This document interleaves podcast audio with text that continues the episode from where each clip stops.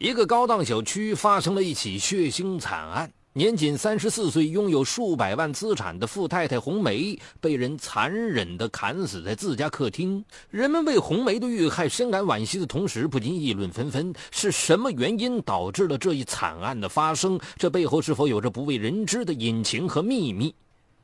敬请收听本期的拍案故事：复仇富太太。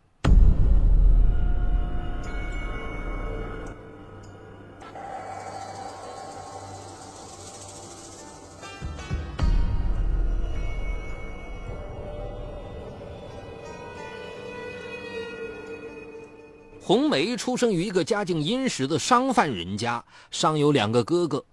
因为是家中的独女，再加上模样俊秀、活泼乖巧，被父母视为掌上明珠。两个哥哥对她也十分疼爱，因此红梅从小就养成了孤傲清高、乖张野蛮的富家小姐脾气。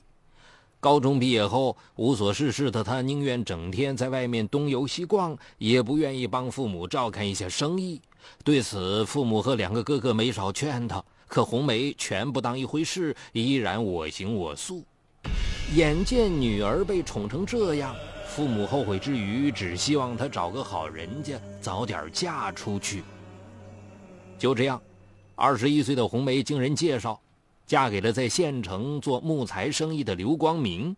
刘光明其貌不扬，但为人老实，头脑灵活，做生意是一把好手。甜蜜的新婚蜜月过后，刘光明发现妻子一天到晚除了打扮和吃喝玩乐，家务活不愿沾手，对他的生意也不闻不问。对此，他心里有些不悦，于是委婉地跟妻子提出了这些问题，希望他能打理一下家务，管好这个家。谁知红梅撒娇说：“哎呀，我从小都没有做过家务嘛，我们请个保姆好不好？难道你希望你的老婆？”过早变成一个黄脸婆，拥着娇柔漂亮的妻子，刘光明心软了。于是他依了妻子，请回一个保姆，把妻子当成菩萨一样供着。然而红梅是一个骨子里耐不住寂寞的女人，丈夫在外忙生意时，闲得无聊的她，除了打扮，几乎全都泡在了麻将桌上。很快，一些不怀好意的赌友得知红梅的老公做木材生意，家里颇有积蓄，于是千方百计地讨好她，时不时请她跳舞或外出吃夜宵。在与这些赌友交往的过程当中，红梅体验到了在丈夫那里找不到的新鲜和刺激。渐渐的，她与这些赌友的关系越来越暧昧，时不时闹出一些风流韵事。时间一长，一些风言风语就传到了刘光明的耳朵里，但他相信妻子是清白的，因此对那些谣言未予理睬。然而听的次数多了，刘光明不得不警觉起来，于是多次对妻子进行试探，想探探她的口风。然而每次都被红梅巧妙地搪塞过去。因为没有掌握妻子红杏出墙的真凭实据，刘光明也只好打落牙齿往肚子里咽。一九九三年底，随着女儿的降生，许是唤醒了心中天生的母爱，红梅收心了，一心一意放在了哺育女儿身上。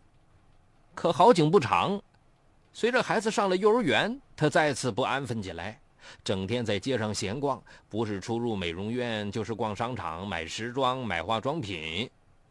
此时，当年曾与他有过亲密接触的赌友趁虚而入，想方设法接近他，想与他重温旧梦。不知是觉得自己虚度了几年青春，还是觉得丈夫只顾着赚钱，不懂得浪漫，红梅无所顾忌的重新投入了他们的怀抱。渐渐的，她的胆子越来越大，除了大白天与人频频幽会之外，有时当丈夫去外地出差时，甚至将人偷偷领回家过夜。一九九七年二月的一个深夜，去外地谈生意的刘光明提前回家了，没想到他一推开卧室门，就撞见了他最不愿意见到的一幕：妻子与人赤身裸体的躺在自己的床上。顿时，刘光明热血上涌，暴怒的将野男人追打出去，然后将妻子狠狠揍了一顿。红梅自知理亏，痛哭流涕的跪在地上，请求丈夫原谅，并立下字据，保证以后痛改前非，一家人好好过日子。看到妻子态度诚恳、真心盟誓，爱恨交加的刘光明最终选择了原谅。此后，红梅果然收敛了许多，不但开始做家务，也帮着丈夫打理生意上的一些事了。这样，一度紧张的夫妻关系终于得到了缓和。可是，做过一回魔鬼之后，想要重新做天使，对于红梅来说，实在不是一件容易的事。两年后，不甘寂寞的她又开始暗地里与一些不三不四的男人交往起来，甚至丈夫在家时，她也会编造理由频频外出，与人偷偷幽会。妻子的频繁外出再次引起了刘光明的警觉。一九九七年七月的一天，红梅谎称外出买衣服，对妻子早有怀疑的刘光明怀里揣了把水果刀，暗中跟踪。果然不出所料，跟踪一段距离之后，他发现妻子与一名陌生男人亲热地走进了一家宾馆。打听到房号之后，怒火中烧的刘光明一脚踹开房门，吓得那名男子来不及穿好衣服，就没命地逃了出去。看着眼前衣不遮体、恬不知耻的妻子，刘光明本想将她暴打一顿，出一口恶气，然后与她一刀两断。可红梅这次非但不认错，反而态度非常强硬，大骂他不像个男人，所以才会逼他外出找情人。一听这话，刘光明气不打一处来，失去理智的他抽出随身携带的水果刀，没命的扎向红梅，也不知扎了多少刀。眼看妻子浑身上下成了血窟窿，躺倒在地上一动不动。清醒过来的刘光明以为他死了。想到自己闹出了人命，与其日后受到法律的严惩，不如干脆自行了断。于是，他从宾馆的四楼飞身跳了下去，当场气绝身亡。可是，红梅并没有死，奄奄一息的她被宾馆的服务员发现，送进了医院。经过两个多月的精心治疗，红梅总算从死神手里捡回了一条性命。可姣好的面容却彻底毁了，脸上像刀刻一般留下了一条长达三厘米的疤痕。刘光明的跳楼身亡虽然是畏罪自杀，与红梅无关，他也无需承担相应的法律责任。但在亲戚朋友的眼里，他已成了道义上千夫所指的罪人。处理完刘光明的后事，愤怒的婆家人毫不留情地将红梅赶出了家门。一个好端端的家毁在了自己手里，婆家待不下去了，无奈红梅只好将女儿留在了婆家，一个人灰溜溜地回到了娘家。然而，红梅的所作所为也让娘家人丢尽了脸面，父母和两个哥哥对她不理不睬，没有一个好脸色。而两个嫂子也时不时指桑骂槐的咒她，这让红梅第一次体验到了众叛亲离的滋味。婆家回不去，娘家也无立足之地，红梅心一横，干脆一不做二不休，留下一封简短的信，只身一人悄悄的出走。红梅住进一家旅馆，整天就是游山玩水、吃喝玩乐，过得好不自在、逍遥。然而，每当夜深人静、形单影只的他，就倍感孤独。对女儿的思念和无尽的寂寞，像潮水一样撞击着他的心扉。想到以前一家三口的幸福生活，在对比眼前流落他乡的落魄处境，他只觉得像做了一场噩梦。很快。红梅离开婆家时，偷偷带在身上的三万多元花去了近一万元。想想看不到任何希望的未来，她不由打了个寒战。要是花光了剩下的两万元，只知道玩乐享受的自己，到时候将如何活下去？思来想去，红梅觉得自己唯一可以利用的，就是自己的身体了。是啊，事到如今，走投无路的自己只好拿身子来赚钱了。可是对镜自怜，脸上那道紫红色的深深疤痕，却触电般勾起了她的伤心往事。杀尖刀的刘光明，你哪里不好捅，偏要捅在老娘的脸上，留下这道疤痕。往后要是与客人打交道，这让人看见，还不把人吓得掉头就跑？红梅恨恨的这样想。几经考虑。红梅决定上医院整容，除去脸上那道刺眼的疤痕。两千年三月，红梅经过咨询，住进了一家整容医院，手术非常顺利。出院后，红梅惊喜地发现，她脸上那道蚯蚓般的刺目疤痕终于消失得无影无踪了。看着镜子当中重新恢复了往日美丽容颜的自己，红梅开心地笑了。去掉了疤痕，重拾信心的红梅等不及了，她迫不及待地联系了一家洗浴城，明里是按摩女，暗中却陪客人外出卖淫。她每月向老板上缴一定的管理费。当时红梅虽说已是一个六岁孩子的妈妈。但她身材匀称，皮肤白皙，根本看不出实际年龄。再加上口齿伶俐，很会打情骂俏，因此很讨客人的喜欢。短短几个月，她就成了那家洗浴城的一块招牌，连老板也不得不对她另眼相看。然而，用自己的肉体来换钱，期间经历的屈辱和斑斑血泪，只有当事人才能亲身体会。因为客人的素质参差不齐，且都是抱着花钱买快活的想法，红梅的身上常常被人掐得青一块紫一块。更有甚者，有人在她身上发泄完，还用烟头来烫她，以此来满足变态的感官刺激。对此，为讨得客人欢心，红梅只有哑巴吃黄连，流着泪默默的忍受。不知多少次，红梅下定决心想逃离这种毫无尊严的屈辱生活。然而想到自己无一技之长，要是离开了这行，连生计都成问题，又如何赚到大把的钱来满足每天流水般的开销呢？就这样，红梅深陷这种进退两难的境地，一直苦苦挣扎着。五月八日是红梅人生转折的一天。这天，她接待了一个特殊的客人。这人与她谈妥一切之后，并不急着直奔主题，而是心事重重的坐在一边，好半天才蹦出一句：“我没有其他的想法，只想找人聊聊天，说说我的心事。”两年前也不知接待了多少形形色色的客人，可红梅还是第一次碰到如此奇怪的人，这不由得引起了他的好奇心。他乐得当一回听众，静静的倾听着对方的讲述。原来，这人名叫天明，时年二十七岁，因为没有经商经验，与人合伙开了一家珠宝玉器店。结果打工几年，积蓄下来的近二十万血汗钱，全部被合伙人骗走。欲哭无泪的他，觉得无颜面见家乡的亲人，便决定结束自己的生命。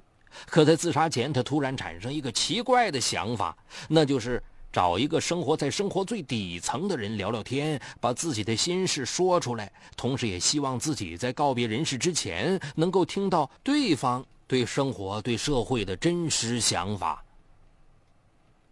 听完这个近乎离奇的故事，红梅简直惊呆了。他无论如何不会想到，近在咫尺的这位客人会把他当成人世最后的朋友，推心置腹地把心事讲给他听。那一刻，一直活在阴影和屈辱中的他，第一次感觉自己终于活得像个人了。顿时，一种莫名的感动像电流一样流过全身，红梅近乎麻木的心灵受到了强烈的震撼。通过进一步交谈，红梅得知对方还是单身一人。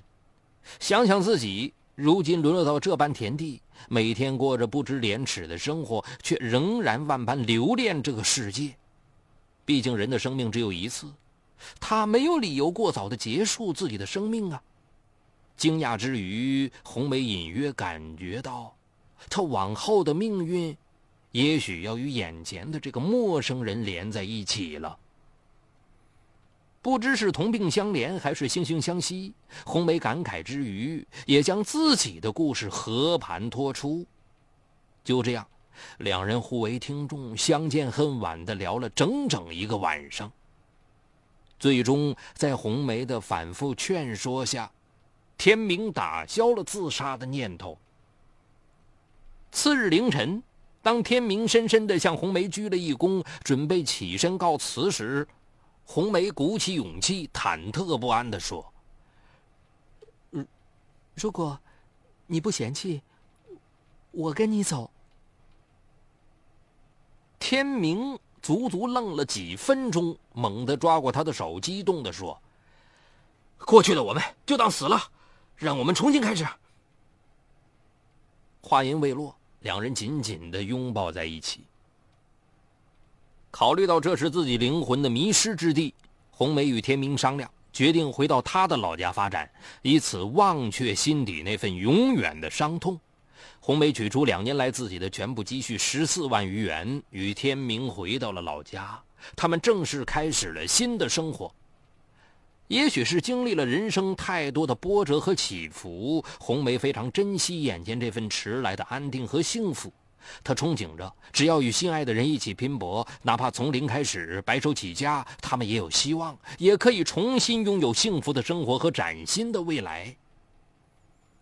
也许是出生于经商世家，从小受到耳濡目染，红梅表现出了不同寻常的经商天赋。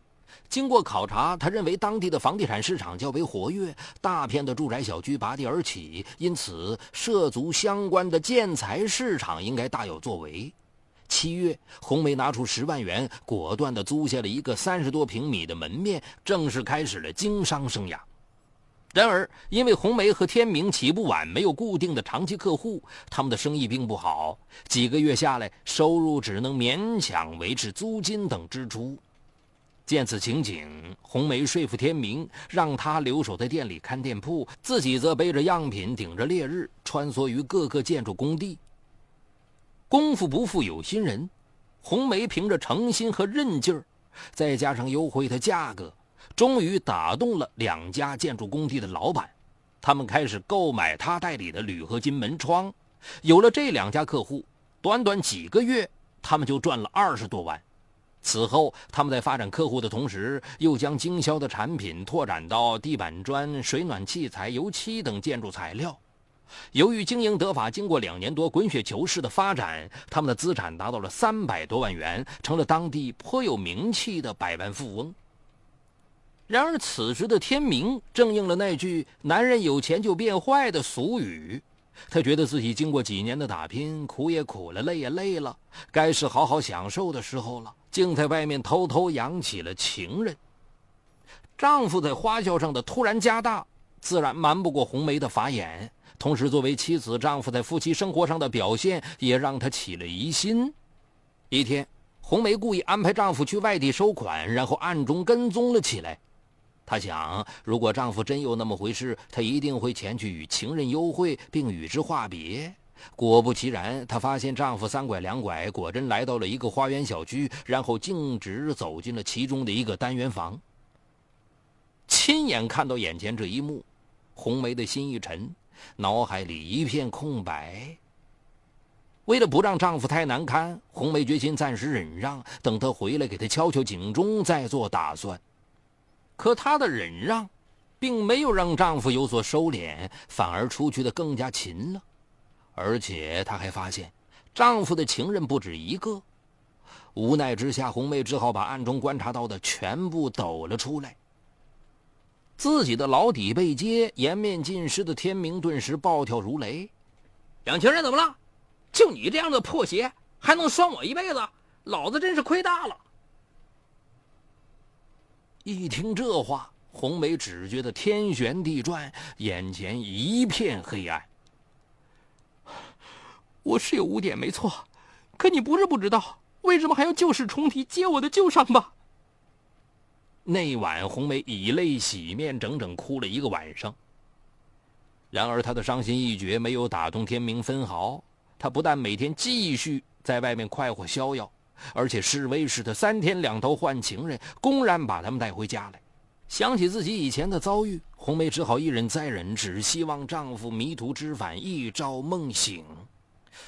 可是几个月过去了，彻底堕落的天明变本加厉，根本无视红梅的存在。绝望之余，红梅想到了报复。